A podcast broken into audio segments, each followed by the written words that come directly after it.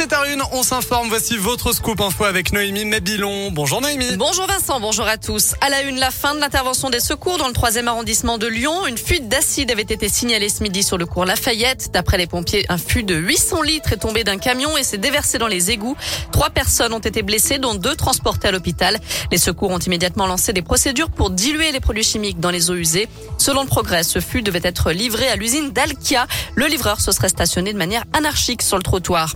Michel Didim devra encore attendre avant de présenter son spectacle au Célestin. Le théâtre lyonnais a décidé de reporter une série de représentations prévues le mois prochain. Le metteur en scène étant accusé de viol, comme le révèle Libération. La direction du théâtre des Célestins à Lyon préfère donc attendre la fin de la procédure judiciaire.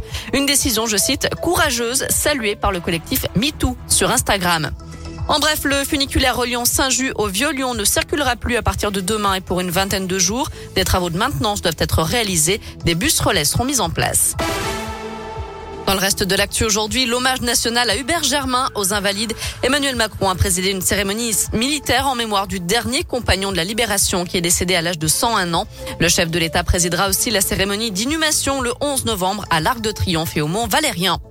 Le retour des Gilets jaunes ce week-end. Les appels à manifester se sont multipliés sur les réseaux sociaux. Ils prévoient donc de réoccuper des ronds-points. Ça fait suite à l'envolée des prix des énergies. Les tarifs réglementés du gaz, par exemple, qui ont augmenté de près de 60% et les prix à la pompe qui atteignent des niveaux records.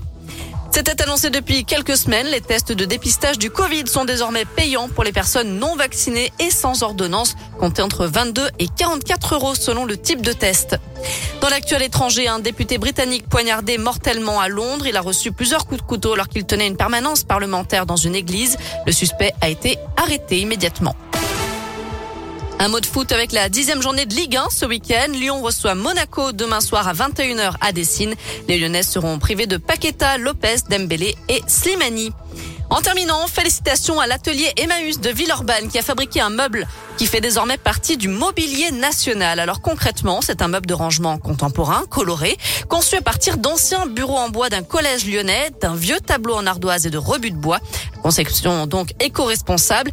Et ce meuble a été sélectionné pour meubler les plus hautes institutions de la République. Alors si vous voulez voir à quoi il ressemble, eh bien rendez-vous sur l'appli de Scoop, radescoop.com. Et puis en cas de coup de cœur, vous, trouvera, vous trouverez aussi le lien vers la boutique en ligne. Exactement. Et d'ailleurs, on reste sur notre site radioscoop.com avec la question du jour. Oui, une question un peu cracra aujourd'hui. Un Français oh. sur quatre ne se lave pas les mains après être allé aux toilettes. Alors êtes-vous surpris par ce chiffre?